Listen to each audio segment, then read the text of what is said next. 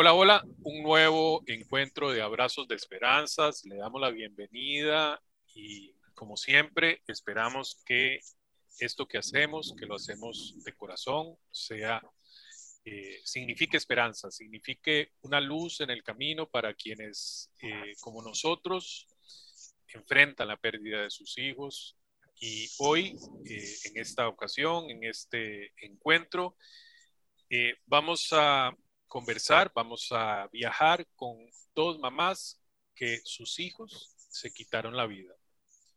Y vamos a hablar de la culpa que eso supone. Hasta dónde llega, qué hacer con ella. Hoy, el suicidio y el perdón, un camino de amor.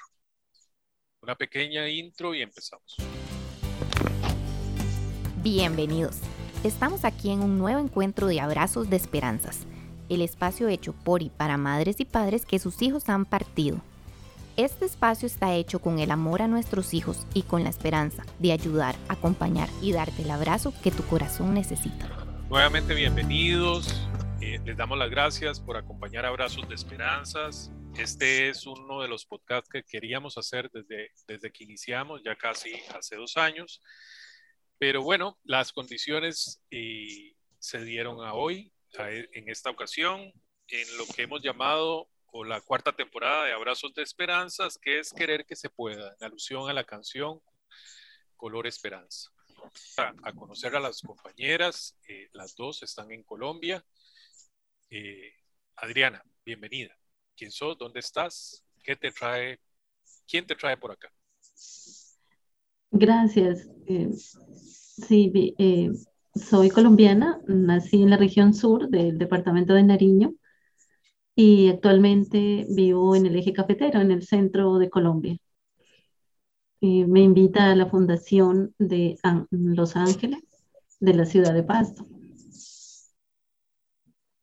Bienvenida. Mm. Soy la madre de Gabriel Camilo, él se quitó la vida el 18 de junio del año 2018. Em, mm, mi hijo sufría de depresión, fue diagnosticado con depresión desde los 14 años aproximadamente y cuando mm, partió tenía 17 años y medio aproximadamente. Eh, fue tratado mm, médicamente con, con medicamentos, con terapias, eh, y desafortunadamente, eh, casi cuando quienes lo atendían lo estaban dando un parte de mejoría, eh, al mes prácticamente de, de, que habían dado un parte de mejoría y que estaba todo en camino a, a su recuperación, él se quitó la vida. Una situación que impensable cuando cuando transitamos siempre esperamos que, que todo sea, vaya mejorando y, y, que se estaba recuperando y todo daba para pensar que así era. Y la situación fue, queda uno en shock, queda como viviendo una realidad impensable, a pesar de que él sufría de depresión y que había tenido tres intentos de suicidio antes, eh, su estado emocional y personal dado que era un niño con facultades intelectuales superiores, por decirlo así, eh, tenía un cociente intelectual muy alto, unas capacidades de aprendizaje muy grandes y era músico autodidacta. Eh, era una persona diferente, diferente. Aprendía mucho, podía atender tres y cuatro cosas al tiempo podía estar en sus clases leyendo un libro y él iba a dar razón de, todo, de todo lo que había a su alrededor. Em, esta situación uno no la puede entender y sabe que en ese momento eh, ya nunca será la misma persona. Em, era como, como, como seguir volando sin el cielo prácticamente. Eh, cuando pierdes las certezas. Teníamos certezas de la vida hasta ese momento, pero nos quedamos sin respuestas, nos quedamos con muchas preguntas y sin ninguna respuesta. En, en ese camino eh, pasamos por todas las etapas emocionales, desde la ira, el resentimiento. Y, y en ese camino, a los pocos meses, eh, uno empieza a, a, repensar cada momento de la vida de su hijo, cada palabra que les dijimos, cada emoción, cada buscando con ese enojo que nos, que nos deja el dolor y la pérdida. Eh, tenemos lo que denominamos, lo que muchos psicólogos determinan la culpa, y la culpa solo es enojo. Necesitamos encontrar a, a alguien que fue culpable de esta situación. Y en nuestro dolor encontramos la culpa, y la culpa es enojo hacia cada uno de nosotros. Nos creemos que no fuimos suficientes, que nada de lo que hicimos fue válido. Y en ese camino, eh,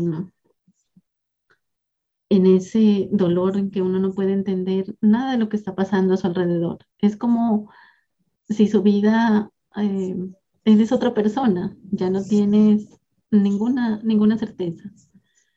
Y empecé a recordar cada una de las frases que me decía, que yo le decía a mi hijo. Le decía a Gabriel en, su estado de depresión cuando él tenía alguna crisis, que siempre recordara que yo estaba para él siempre, que siempre había un lugar al que podía regresar, que podía estar seguro, que podría confiar. Que él pensara en eso, ¿no? En, en, la, en esa situación en que él lo colmaba de alegría en algún momento, o que era satisfactoria para él, o que le daba esa sensación de bienestar. Y, y todas esas palabras que yo le decía a mi hijo, prácticamente eh, las tenía que hacer realidad para mí. Y empecé a, a pensar en que que mi hijo no era ese momento en que él decidió partir. Ese fue un momento con el que él decidió partir, que él, su vida era tan valiosa desde el momento en que, en que estuvo en mi vientre hasta su partida. Y empecé a sentir, eh, a rememorar cada uno de los momentos vividos con él.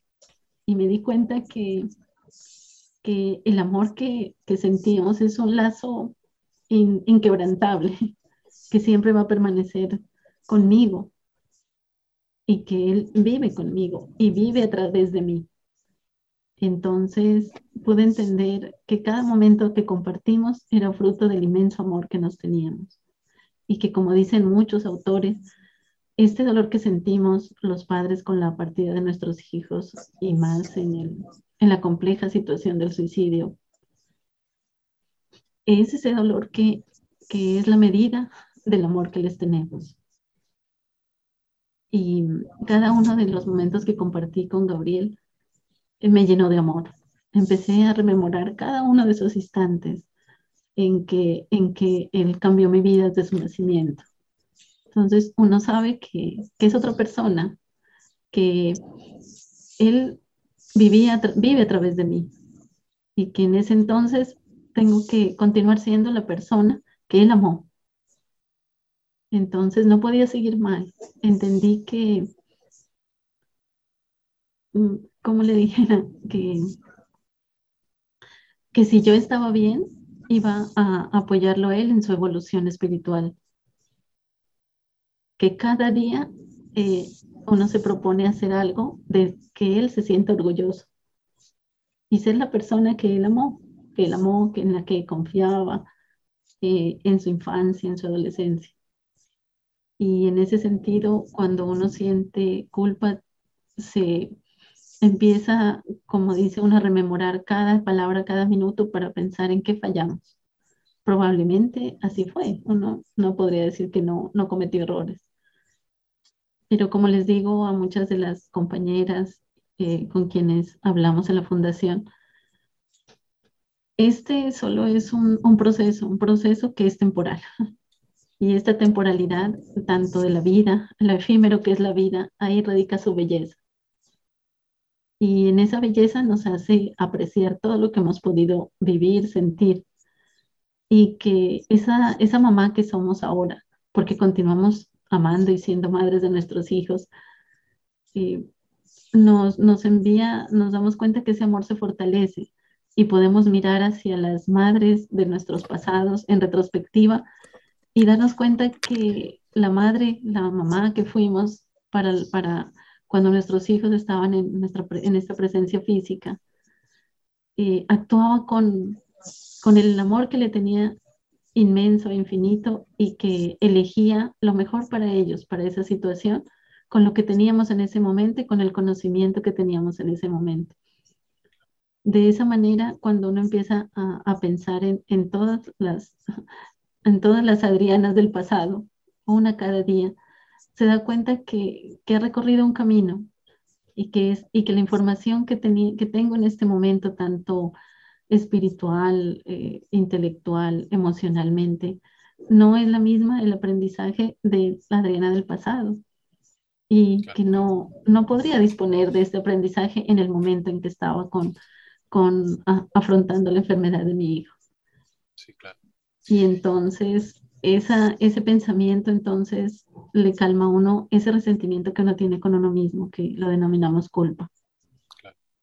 Igualmente, eh, me parece a mí correcto decir que has aprendido y sos más sabia por lo que has vivido, por lo que has afrontado. Y si tu hijo estaría aquí, pues tendrías otro tipo de, de sabiduría, otro tipo de saber. Sí. Eso hace una vida única, ¿no? Eh, y bueno, recordé algo que, que en el camino un día una compañera me compartió que era todo lo hecho por amor está bien hecho. Después me enteré que quien lo dice por primera vez es, es Van lo escribe, lo deja por ahí. Y, y, es una enorme verdad. Todo lo hecho por amor está bien hecho. Eh, Patti, ¿y vos? Eh, buenas noches, mi nombre es Patricia. También, igual que mi compañera Adriana, soy de la ciudad de Pasto. Eh, soy la madre de Luis Brian Villamil. Eh, es un chico que a sus 26 años decide eh, terminar con su vida el 4 de diciembre del 2019. Mm, él también puedo decir que era un chico encantador, muy talentoso, era violinista, había terminado su carrera de, de música y había mm, terminado su, maestría. Eh, pues él venía con, muchos cuadros de depresión. Mm, en algún momento mm, hacía cosas, no sé si fueron intentos de suicidio o de pronto fueron, no sé, coincidencias que de todas maneras lo llevaron a estar en, en un hospital por imprudencias que él mismo cometía. Entonces, era un muchacho demasiado inteligente, muy culto.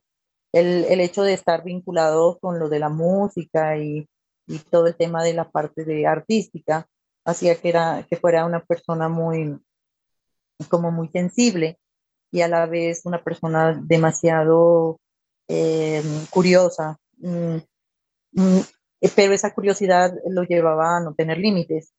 Entonces, a mí eso me preocupaba mucho, siempre me preocupó esa, esa parte, porque todo lo quería probar, todo lo quería ensayar, todo lo quería experimentar y, y eso me fue causando a mí mucho temor, porque cuando ella crece, eh, yo siempre estaba como con esa como con esa incertidumbre de que de pronto él probara alguna cosa mala, ¿no? De que de que él em, de pronto no podría salir de ahí. Uno como mamá, cuando ellos ya llegan a la etapa de la adolescencia, eh, se imagina siempre cosas terribles, ¿no? De pronto drogas, qué sé yo. Em, bueno, mm, sí tuvo, sí tuvo unos eventos donde él estuvo hospitalizado, mm, como les digo, por, cosas como que él ensayaba, él, hacía cosas, pero pues no sé hasta dónde eh, sean, sean actos que, que, los, que él ya los tenía planeado. No, no sé, no los puedo definir en este momento.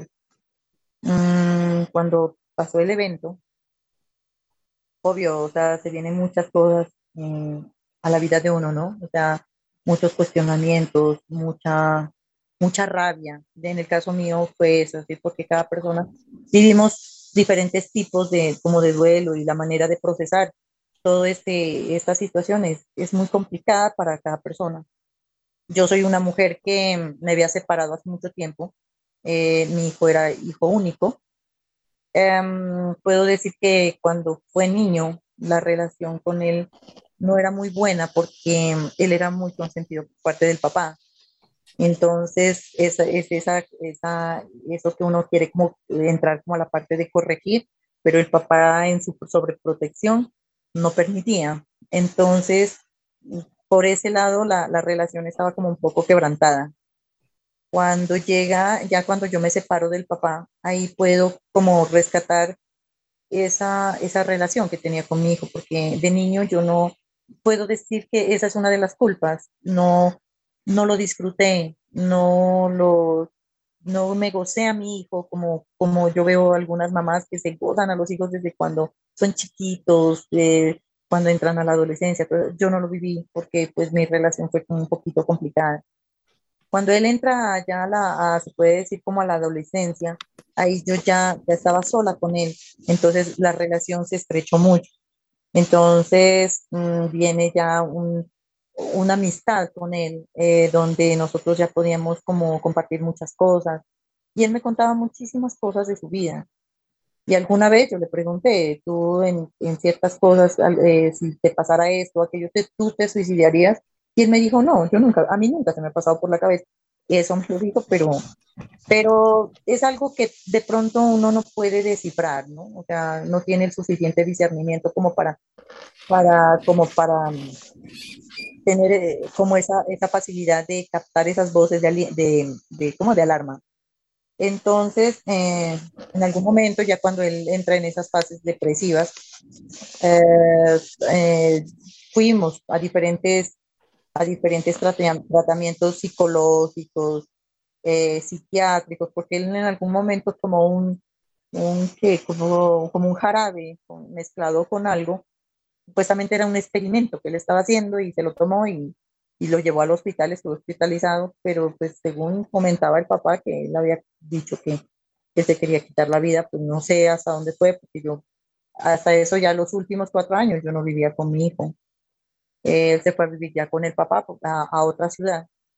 Entonces, pues nosotros nuestra, nuestra comunicación siempre era vía telefónica y él siempre venía dos veces más o menos a visitarme. Eh, cuando pasó ese evento, eh, eh, tuvimos una entrevista con el psiquiatra que lo atendió y nos comentaba que, que él había desarrollado un síndrome limítrofe y que eso era causa de, de cuando los, los chicos llegan a una, a una cierta edad y ellos necesitaban como un reflejo o, o agarrarse como de una figura ya sea paterna o materna, pero firme, eh, y que él no la encontró en nosotros. Entonces ahí tiene otro punto de dónde culparse, ¿no? Porque uno siempre, siempre busca como esos, esas, esas situaciones como para, para vivir como esa, estar reviviendo siempre esa parte del pasado. Entonces, el psiquiatra en ese momento nos dijo que no se nos hiciera raro que, que nosotros volvamos a, a, estar en, en, esas situaciones del hospital, porque son personas cuando desarrollan estos síndromes, ellos mm, son, se vuelven como algo manipuladores y también no miden consecuencias, eh, les gusta mucho llamar la atención. Entonces, pues, ante todas esas situaciones, pues, no sé, o sea, no, uno de pronto ignora cómo tratar una persona con este, con este tipo de, de, de síndrome, ¿no? O de, de eventos que se van presentando. Mi hijo, pues, yo lo, lo tenía por una persona o demasiado inteligente. Él también, eh, cuando era niño, se le hizo una prueba de, de, coeficiente intelectual. Siempre dio superior. Era un muchacho muy, muy, él investigaba mucho. Eh, era, eh, para mí en este momento es, es, siempre lo he dicho que es mi maestro. Tal vez cuando estaba con vida, de pronto desafortunadamente uno no lo vio así, ¿no? Pero yo en la actualidad ya miro, no, mi hijo fue definitivamente un maestro, porque yo de él aprendí muchas cosas. Eh, en el tema de la culpa, entonces viene, yo lo, lo, miro como esa parte de que uno se queda como aferrándose a ese pasado de lo que yo no hice, de lo que hubiese podido hacer, del por qué mm, no, no, no hice esto o aquello en cierto momento. Pero desafortunadamente pues son cosas que, que tienen que pasar, creo yo, o, y, y, en cada situación deben pasar, pero cuando pasa un, un, o sea, cuando hay, existe una muerte de por medio, yo creo que la culpa es más severa y más cuando es por, por suicidio. Entonces ahí viene mm, el tema de, de una culpa em, inmensa, eh, donde uno empieza a recordar cada etapa de ellos desde la niñez. Entonces, por ejemplo, en mi caso siempre decía, no, yo no debí separarme, yo debí luchar por esto, por aquello, eh, por qué tal cosa, porque el día que pasó la, lo que pasó, entonces yo me vine, de, porque yo estuve con él eh, los días anteriores mm, y el calor de Cali, porque yo estaba en la ciudad de Cali, eh, hizo que, que, yo me regresara a, a, a, Pasto, no lo soporté. Y yo, o sea, después ya vienen las culpas, porque no me aguanté un poco más, porque no estuve con él, con él. Bueno, en fin, o sea, ese es un tema, yo creo que, pues hasta el momento ya han pasado año, diez meses y y es como una situación como de nunca acabar hasta el momento, ¿no? O sea, hay, hay momentos en que son como, como un, como una, como el mar, que las olas vienen, van, vienen, van, y, es, y, eso es lo que me ha pasado desde, el, desde el 4 de diciembre del 2019, así es mi vida, ¿sí? O sea, con unos altos y bajos, como un electrocardiograma que sube y baja y no sé, hay días en que uno está como estable, y, pero vuelve y juega. Eh, eh, y es lo que creo que a mí más me ha costado, eh, como tratar ese, esa parte de la culpa, porque uno siempre encuentra como que se, ese, esa partecita, ¿no? Pero yo creo que mm, después, o sea, yo, mis herramientas con las cuales yo me he ayudado mucho es primero que todo Dios, ¿no? O sea, la fortaleza que, aunque eh, al principio yo me peleé mucho con Dios, eh, yo decía, ¿cómo? ¿Por qué? ¿Por qué, ¿Por qué permitiste eso? Tú lo tenías, tú tienes el poder eh, de, de, de, como de evitar las cosas, ¿por qué no lo hiciste conmigo? Bueno, después yo creo que mm, la parte de, de, del amor hace que uno debe respetar la, la decisión de nuestros hijos eh, con mucho amor, ¿no? Entonces ya como que un día eh, al año, al año de, de, haber pasado eso, en, el primer, en, la, en la misa del año, yo tomé la decisión, dije, no voy a comulgar.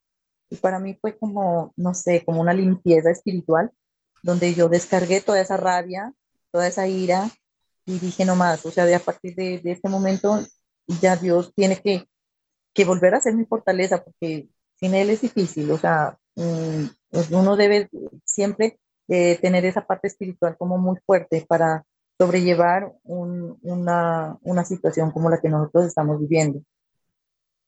Eh, hay que también uno, pienso que ser uno muy como, mm, como tener como compasión con uno mismo, ¿no? Y entonces ahí darle cabida al perdón. Entonces, eh, yo pienso que es necesario, es, o sea, de las primeras tareas que uno debería hacer es, es perdonarse a uno mismo, porque es, eh, la, la, culpa viene por eso, o sea, cuando no existe ese perdón, entonces uno se, se, echa mucho la carga y eso es un desgaste impresionante porque eh, así uno se eche todas las culpas, la situación va a ser la misma. O sea, no, no hay algo que, que, se pueda decir que, que vaya a cambiar en algo, la situación no es la misma. Entonces, yo, yo he llegado a esa conclusión de que no tiene sentido de echarnos más culpa, suficiente con el, la carga y el dolor que uno tiene. Entonces, eh, por, ese, por esa parte sí, sí creo que es necesario eh, ese, ese eh, perdón y tener esa, esa, um, como esa, ¿qué te les, les puedo decir? como, como compasión, ¿sí? Con, consigo mismo. Eh, otra herramienta que a mí me ayudó mucho fue asistir a la Fundación El Toque de Los Ángeles, eh, porque mm, Melba me ha ayudado mucho, que es la directora de la fundación. Para mí ella es, es un pilar fuerte en mi vida. Me agradezco siempre haberla conocido.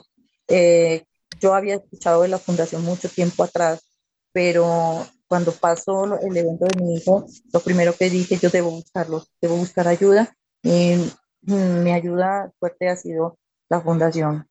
Eh, luego empecé a escuchar muchos audios, muchos audios de, también de las de personas y de, de, em, personas que hablan acerca del, tema del suicidio y tratar de entender un poco, ¿no? Porque es difícil, difícil masticarlo y, peor aún digerir, de digerirlo. Entonces, em, a través de, audios eh, me, me, he podido fortalecer un poco esa parte. Y en este momento, pues yo puedo decir que, me siento como una mamá transformada y mejorada, ¿sí? Así como decía mi, compañerita Adriana, pues ya la misma experiencia hace que yo, yo haya mejorado muchísimo como persona. La, la, la, perspectiva de vida en este momento es muy diferente a la que yo tenía años atrás. Entonces, em, pues si bien es cierto, mm, es difícil que sacar de una situación tan difícil la, la, un aprendizaje, ¿no? Pero en nuestro caso yo creo que cada una de, de las mamitas que, que, hemos vivido una situación así, sí, o sea, tenemos muchísimos aprendizajes de diferentes formas. Y yo creo que también em, nuestros hijos desde el cielo pues nos están ayudando mucho a vivir este, este proceso de, duelo. Ok, bueno. Es, eh, es terrible la muerte de un hijo, de una hija, sin duda. Y, y, quizás se hace más grande cuando uno se pregunta tantas cosas, ¿no? En mi caso no es una muerte por suicidio, es una muerte de un accidente de tránsito donde yo estoy presente, y igual me agarré con Dios y me culpé yo mismo, y me hace preguntarles, porque eh, a pesar de que conozco la culpa desde otra perspectiva, sin duda, eh, sé, sentí mucho tiempo la culpa, la mastiqué. Y, me pareció muy, muy interesante como lo dijo Patti, ¿verdad? Masticarla y luego digerirla, porque una cosa es masticarla y otra cosa es hacer algo con ella. Y cuando usamos esa analogía de digerirla, es que se convierte en energía bueno, ¿en qué se convierte eh, la culpa? Bueno, ahora le decían, se llama perdón. Pero cuando se convierte en perdón ya ha sucedido algo. Es decir, se ha convertido en algo, se ha convertido en energía, se ha convertido... ¿En qué se ha convertido, Adriana? Eh, esa culpa eh, a veces no, no se termina, ¿no? Hay episodios que uno vuelve a sentirla. Y como te decía, esa culpa poco a poco, eh, ese dolor de la ausencia, cuando a mí me invadía su, ausencia, eh, la ausencia de Gabriel, eh, empecé entonces a recordar sus historias, como te decía, sus frases, los instantes que vivimos de amor y alegría, y poco a poco eso fue creando como, como, como un perdón y compasión hacia, hacia la Adriana del pasado y entendí que vivía era en un presente y que en ese presente cada instante, porque uno empieza a rememorar a veces las cosas negativas, las tragedias, y es como si su cuerpo y su mente la volviera a vivir, ¿cierto? Y uno vuelve a sentir la angustia, el dolor, eh, todo, todas esas situaciones. Pero entonces también uno puede rememorar las cosas hermosas y bellas que vivió, plenas de amor con su hijo. Entonces yo empezaba a verme con compasión y con perdón hacia mí. Y, cuando rememoraba una de esas historias de, mi hijo, sus frases, sus, manifestaciones de amor, entonces ya no sentía ese resentimiento, sino por el contrario. perdón, que hasta mi gatica que está un poquito enferma. Y, volví entonces a sentir con cada uno de esos recuerdos que los traía al presente, empecé a sentir amor. Entonces eh, era ir cambiando cada momento, ese momento de dolor de su partida, con un momento de amor y de compasión vivimos con mi hijo, admirarlo profundamente. Y, y eso es lo que puedo decir. porque era vivir en este presente, porque no podía rememorar lo que no va a pasar ni lo que no pasó. Lo que sucedió es la única manera en que podían suceder las cosas. Y cuando uno acepta ese instante, abraza su dolor, pero al mismo tiempo abraza la vivencia que, que tuvo con su hijo y que esa vivencia continúa. Y uno lo entiende cuando empecé a, a pensar, eh, ¿qué puedo hacer con este, con ese resentimiento, con ese dolor, con esta ira? Entonces dije, em, voy a hacer un viaje, así como me dejó la vida sola porque mi hijo era único y mi madre había muerto cinco años atrás. Entonces emprendí un camino, le pedí a Dios, era un camino, porque en la ciudad donde, donde crecí, donde viví con mi hijo, sentía que estaba agobiada, no podía caminar por ninguna calle, era bastante, bastante difícil trabajar también ahí. Uno empieza a sentir culpa ah, de todo, absolutamente, hasta de que tu familia está ahí, de que la familia también está encerrada con, con su dolor. Entonces, em, decidí iniciar una nueva vida en una ciudad diferente, donde no conocía a nadie, sé que iba a llegar sola, pero eso fue un impulso de vida para mí, iniciar de cero otra vez. Y eso es como un renacimiento, ser otra persona, porque eh, ser mamá implica eh, muchísimas cosas, ¿no? Y más con la enfermedad que él tenía. Y, empezar de cero me dio como una, una forma de, de vivir mi duelo en, soledad, entre comillas, conmigo misma, en un descubrimiento muy, muy grande, ¿no? Hacia uno mismo. Y decidí hacer un viaje, un viaje sola, eh, que no, no, lo hubiera hecho antes. Y, y fue un, un, viaje con él, un viaje con Gabriel.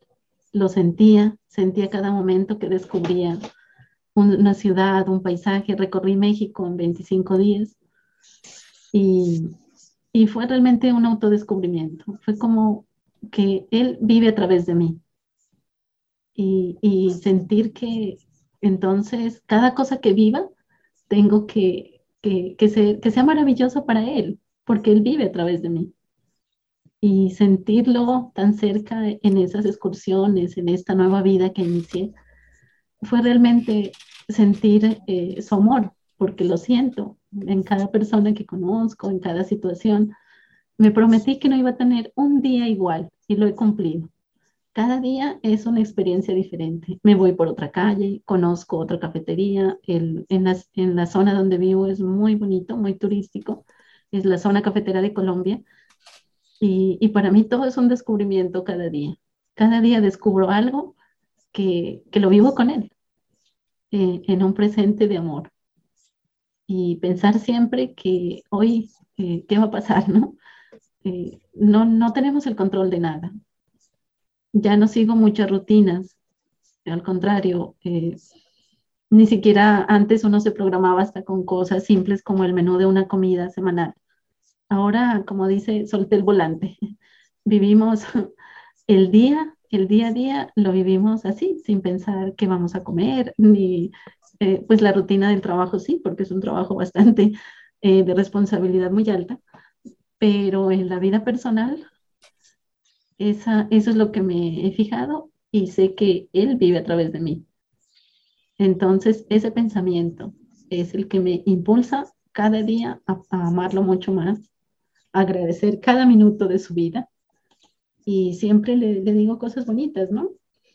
Eh, le digo a veces que la alegría la descubrí en su sonrisa y que ahora tengo otras alegrías recordándolo. O, o que la fuerza me la dio él prácticamente para hacer cosas impensables, como era eso, partir sola, eh, manejar de una ciudad a otra, eh, viajar. Y entonces he tratado de, eso, de conocer, de viajar, de, abrirse al mundo antes, antes que, quedarse en un solo lugar. Mm. Y también hay días en que la paz y la tranquilidad no están muy... Sabemos que el proceso de duelo no es tan lineal como nos dicen algunos autores, ¿no?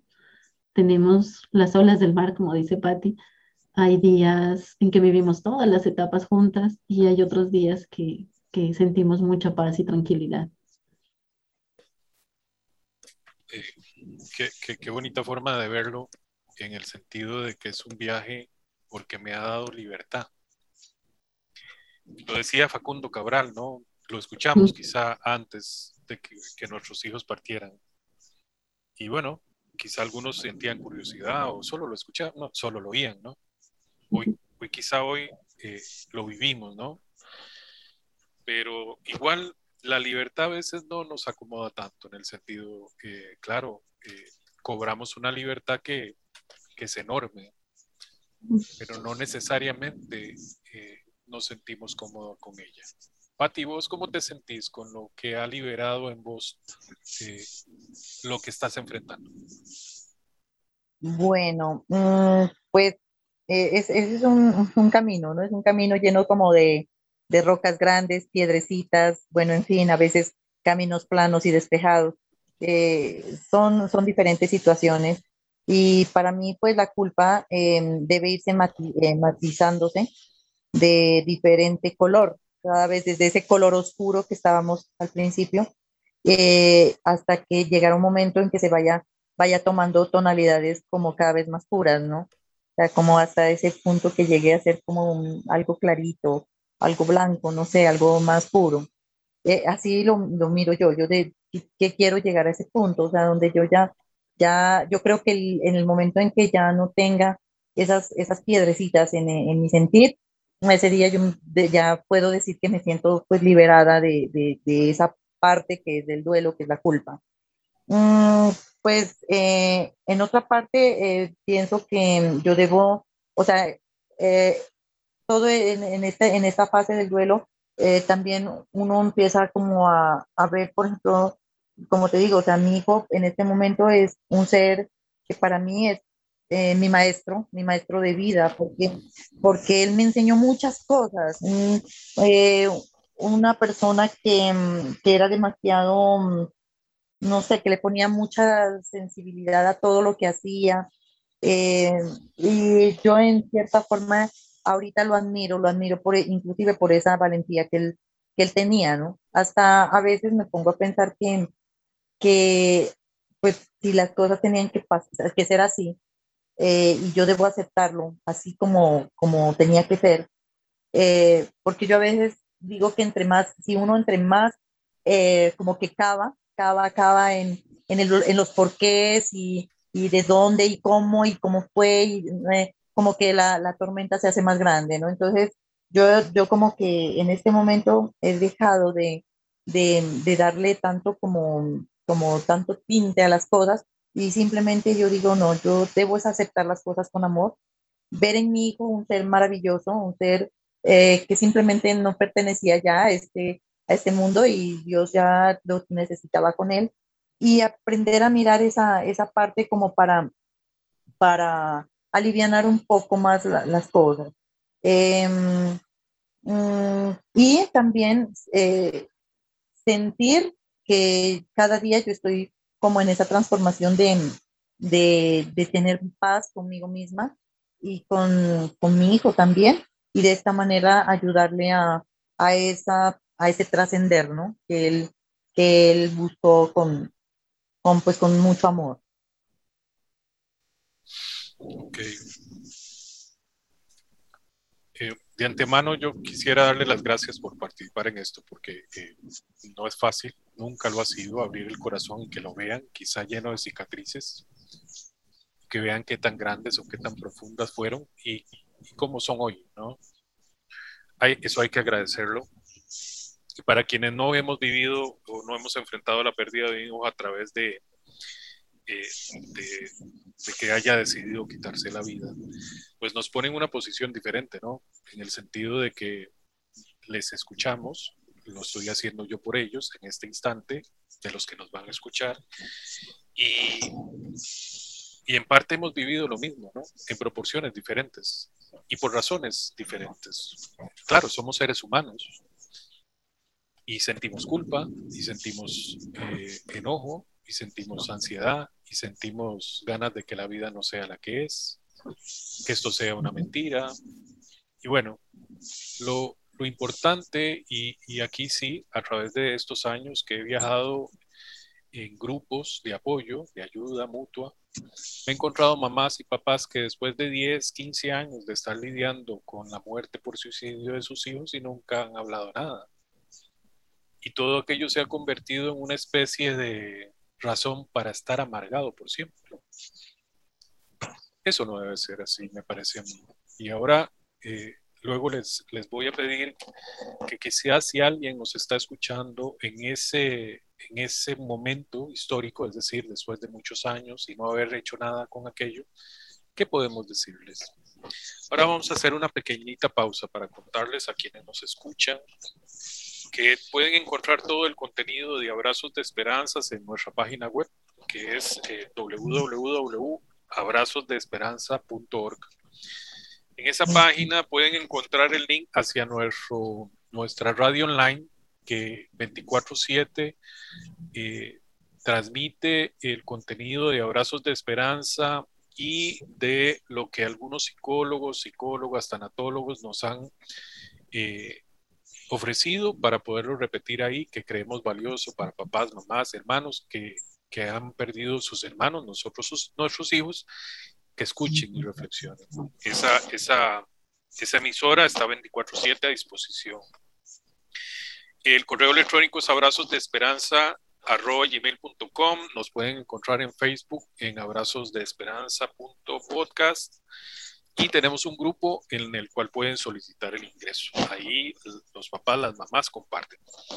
Tenemos un WhatsApp por si quieren enviarnos, eh, no sé, comentarios, preguntas, sugerencias, el cual es el eh, más 506 8684 2745. Serán bienvenidos todo aquello que nos quieran eh, aportar. Eh, te decía, Adriana, bueno, ustedes tienen relativamente poco tiempo de andar navegando estas aguas y, y bueno, ya llevan un rumbo. Quieren hacer cosas, las han hecho. Estoy seguro que han conocido mamás y papás que el rumbo ha sido desorientado, ¿no? ¿qué podríamos decirle a esos papás que, pues esas mamás, que quizá decidieron no enfrentar y, hoy están enfrentando una tormenta quizá llena de amargura? ¿Qué le podríamos decir, Adriana? Bueno, primero entender que, cada, que cada duelo, que cada dolor es diferente. Eh, siempre la pérdida es eh, porque cada relación, como decía también Patti, eh, con nuestros hijos fue diferente. Cada persona que hemos perdido en esta vida ha sido una pérdida diferente. Y en ese estado de dolor, cuando un hijo se va por, por su decisión propia, y más cuando sufría de depresión, uno puede entender en ese momento de dolor, cuando mira hacia atrás después de un tiempo, que, de pronto eso fue el aprendizaje, ¿no? En tratar de entender por qué tomaron esa decisión. Porque esa angustia que sentimos con su pérdida nos lleva a entender que para ellos esa fue la, salida que encontraron para calmar su angustia y su dolor. Y a los padres, darnos permiso de sentir, ¿no? De sentir el dolor, de sentir eh, todas las manifestaciones de, de este sinsentido al principio pero también darnos permiso de que necesitamos ayuda, de que necesitamos amor y comprensión, de que este proceso no es va al ritmo de cada persona. A veces dicen que el tiempo lo cura todo, pero no es el tiempo, es lo que hagamos con ese tiempo lo que nos permite llegar poco a poco a un nivel de comprensión, a llegar a momentos de paz y tranquilidad cuando sintamos el profundo amor que nos une a nuestros hijos. Eso es lo, que podría decirle. Y que entender que lo efímero de la vida también es soltar el control. No tenemos el control de las cosas. No tenemos certezas. Y siempre nos preguntan que para qué, que por qué. Responder esas preguntas en esos momentos de dolor no podemos afrontarlos. Solo tenemos que, aferrarnos a, a, la, a la maravillosa existencia de nuestros hijos en nuestra vida, porque no somos las mismas personas desde que fuimos padres. Y ahora con su partida, eh, pensar en, en, que, en cómo honrar cada día su vida, la vida que ellos tuvieron aquí y cómo vamos a apoyarlos como padres en su proceso evolutivo espiritual. Y esa, esa es nuestra labor, seguir, porque uno va a seguir siendo padre, madre todo el tiempo. Es un lazo que no se va a, cambiar en, ni en su ausencia. Y que en la ausencia el amor crece. Y ese amor de, madre eh, por mi hijo, al crecer tanto, también me hace pensar que él necesita de mi bienestar para él también continuar evolucionando en su, en su camino espiritual. Gracias, Adriana. Pati, ¿y, eh, ¿y vos qué, qué, le dirías a ese papá, mamá, que quizás está trabado durante, no sé, 10 años o más? ¿Qué, le ah. dirías? Bueno, mm, pues yo creo que el mensaje es para todos los papás, ¿no? Y así, así tengan sus hijitos ahí, porque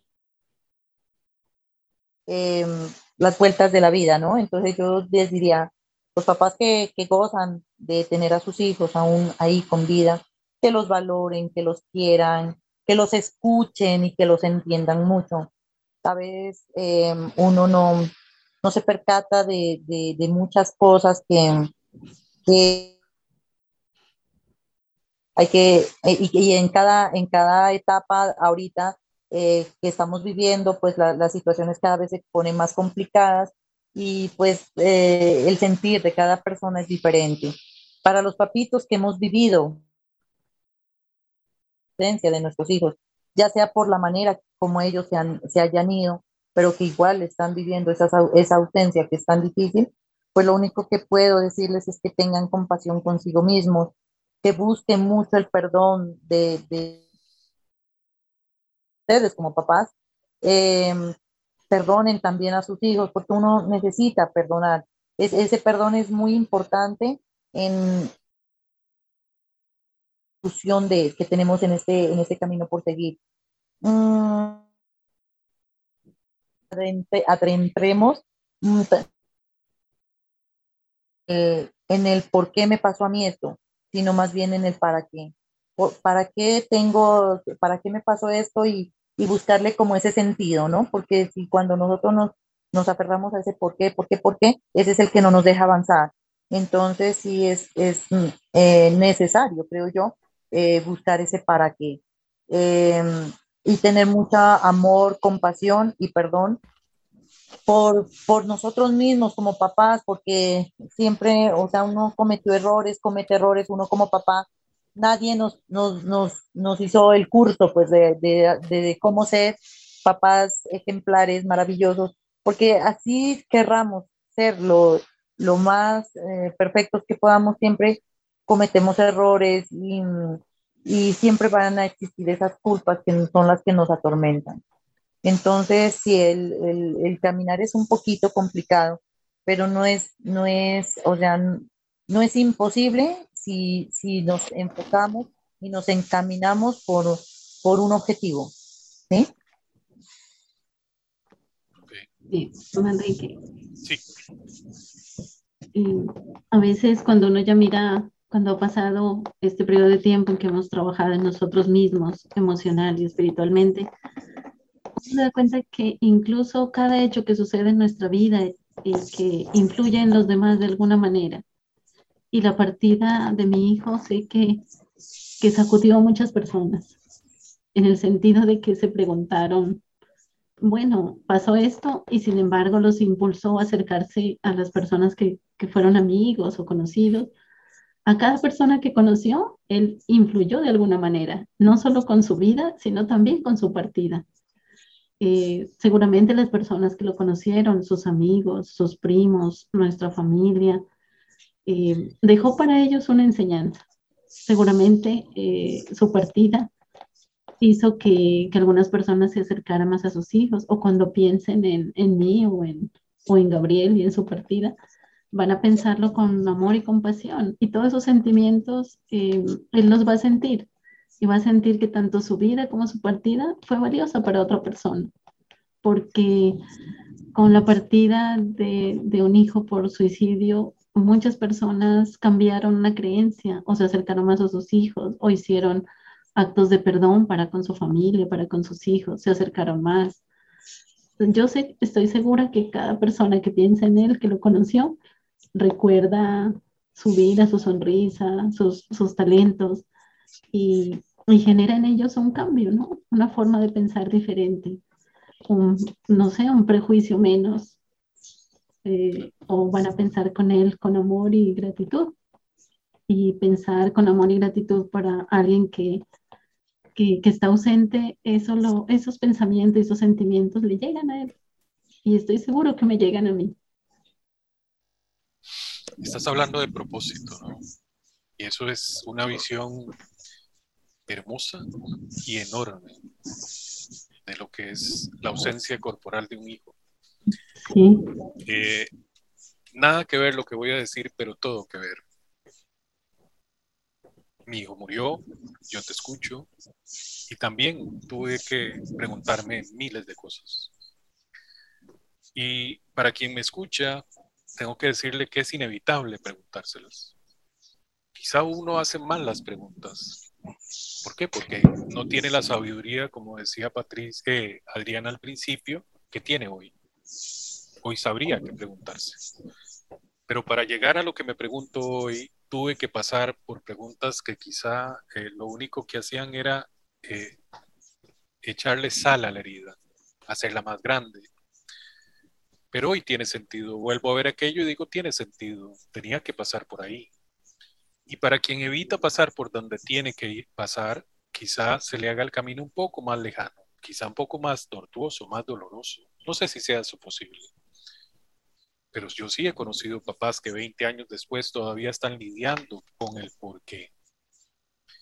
Y claro está que cada uno de nosotros determina cuánto es el tiempo. Eh, es decisión de cada uno de nosotros, pero también puedo decir que es posible no durar tantos años en el por qué de tal o cual situación, si lo hubiera hecho así, si lo hubiera hecho así.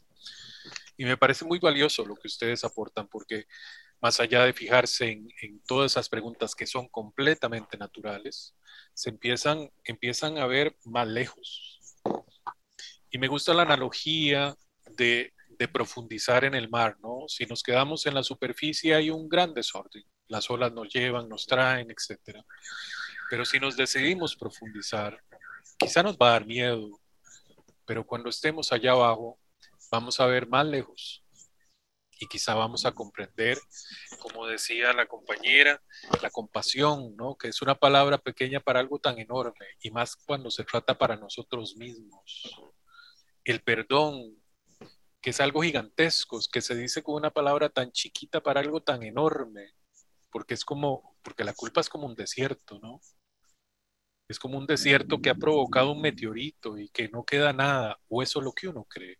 Cuando empieza a decidir, se va a ver más profundo, eh, ve flores en aquel desierto, ve vida, y quizá esencial, ¿no? O sea, no, para quienes vivimos en el trópico, que somos todos los que estamos en este encuentro, pues hay abundancia de vida. Eh, bueno, en el desierto es el jardín esencial del universo, me parece a mí, o quizá el espacio, no lo sé.